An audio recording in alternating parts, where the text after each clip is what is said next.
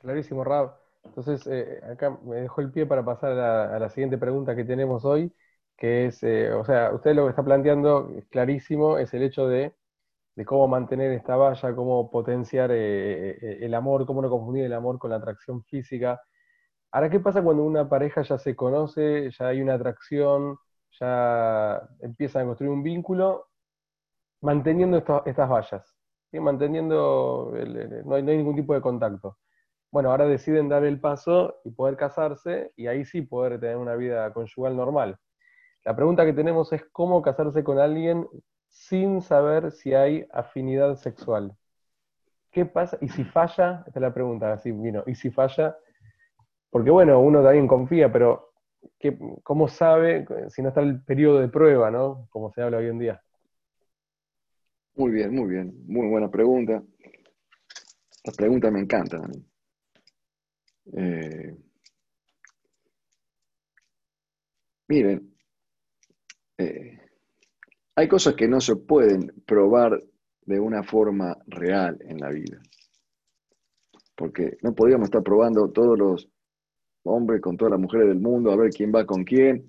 vamos a hacer un examen entre todos, una, una mezcla internacional todos los días uno va a probar con 7, 8, mil personas y otro va a probar con 7, 8, a ver con quién te fue, a hacer una encuesta, un multiple choice, marcar, como un, qué sé, no, no, no, no, es una, no es viable que, hay que probar en, en ese aspecto. Ah, sí, hay que tener una perspectiva, un análisis, una orientación, uno se da cuenta en un acercamiento, incluso no sexual, se da cuenta si hay atracción, si hay un vínculo, se hablan. No es que esto es un noviazgo de media hora. Estamos hablando que hay un noviazgo donde uno se va conociendo, va hablando, va sintiendo. Eh, no, existe eso de, probar el acto sexual en sí. Es eh, algo que no, no tiene lógica. Eh, existe el compartir momentos, dialogar, sentir cómo, uno reacciona, toda esa vivencia que hay en el noviazgo, que puede durar un año, dos años, tres años, lo que sea. Pero ahí uno ya va percibiendo, uno se da cuenta, no, con esto yo no va, no va, no va a funcionar. Para eso es el noviazgo. No hace falta que uno pruebe, porque cuando pruebe también, quién sabe si esa misma sensación va a ser la misma que va a estar cuando esté casado. Nunca se puede probar algo de casado si uno no está casado. O sea que la prueba no es necesaria. Uno, eh, eh, el acercamiento a un producto, uno compra una camisa, uno, no sé, es el ejemplo eh, adecuado, ¿no? Pero cualquier objeto lo mira, no puede probar 10 años para ver si funciona bien. Prueba una vuelta, se acerca, sube, prende el auto. Ese acercamiento ya es, suficiente. Aparte, eso es número uno. Número dos, la prueba de un acto sexual es peligrosísima, porque un acto sexual deja un estigma muy grande en la persona, tanto en el varón como en la mujer. Más allá de que puede embarazarse una mujer por uno, porque estoy probando, uy, te embarazaste, bueno, yo estaba probando. Estaba probando dejarte embarazada. Un acto de, concebir un niño. Sí, pero esta era una prueba, ¿no? Ahora anda. No se puede encarar una prueba que, la naturaleza haya, establecido, que la lógica es probar en una situación donde se puede embarazar una persona. Y no solamente el embarazo, el estigma puede ser psicológico, de, impacto, impacto eh, humano, eh, un trauma puede dejar una relación, primera, si es la primera vez.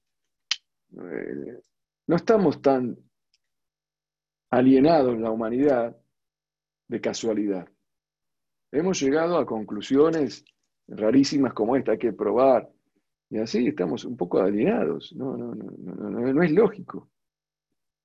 Entonces, vamos a probar si la bala funciona. Uno tira un tiro, a ver, uy, se murió, sí, bueno, estaba probando como dice el rey, el rey Salomón en el libro Michelet. El Rayá, ¿qué dice?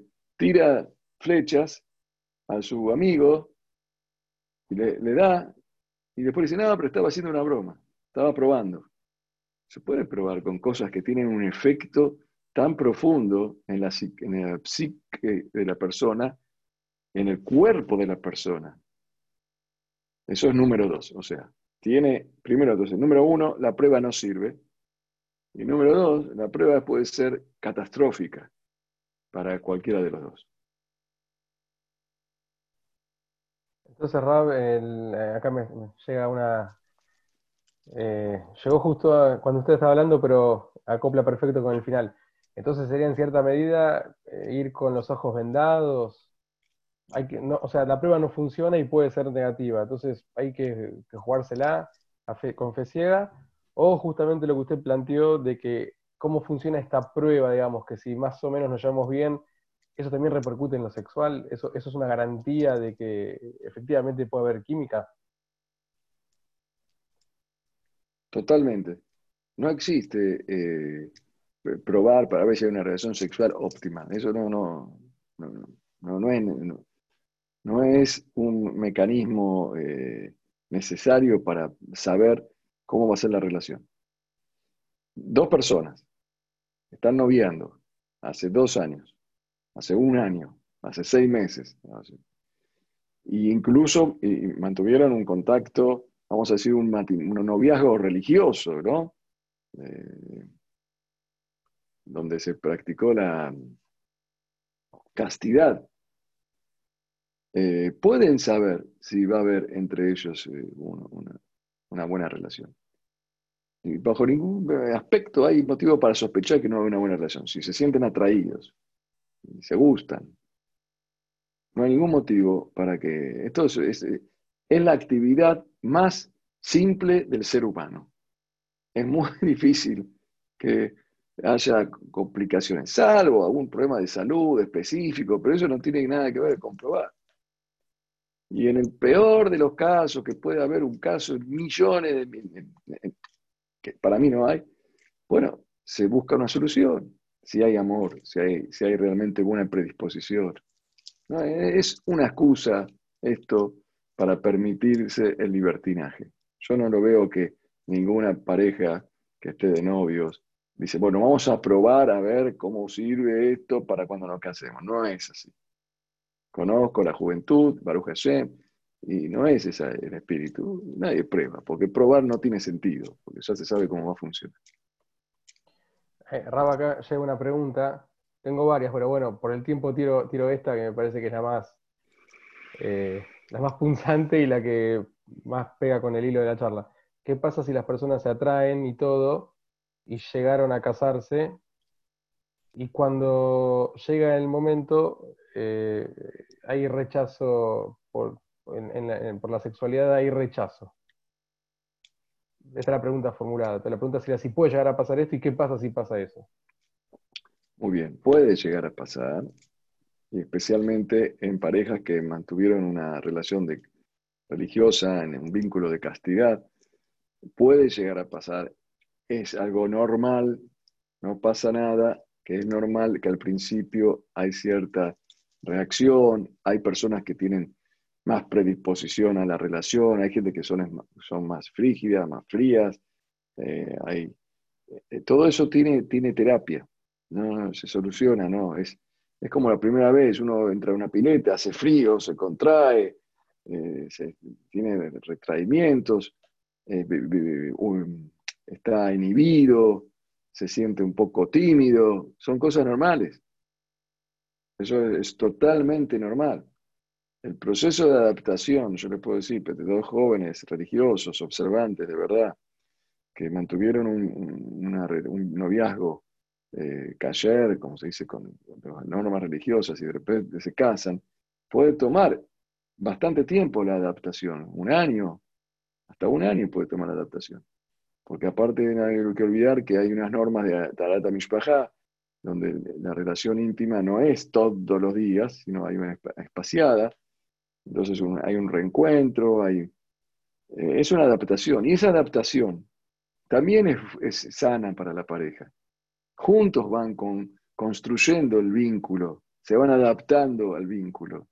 Eso también es parte de la magia de la unión de una pareja. No es que uno se casa, tiene relación, va, bárbaro. Puede ser que hayan eh, complicaciones, claro que sí. Y eso es parte de la adaptación, todo, todo es adaptación en la vida. Cuando comer, un chico empieza a comer, la primera vez que come comida que no es de la madre, primero no la come bien hasta que después se convierte en un glotón, hay que sacarle la comida de la boca, pero primero se va adaptando para comer. En todo en la vida, para caminar nos adaptamos. Y también esta etapa se adapta uno. Y es muy probable eh, en ese aspecto que aparezcan eh, situaciones donde uno tiene timidez, inhibición, vergüenza, eh, prejuicios. Con, solo se va. En 99, 90% de los casos, si aparecen, se va, con el tiempo se va.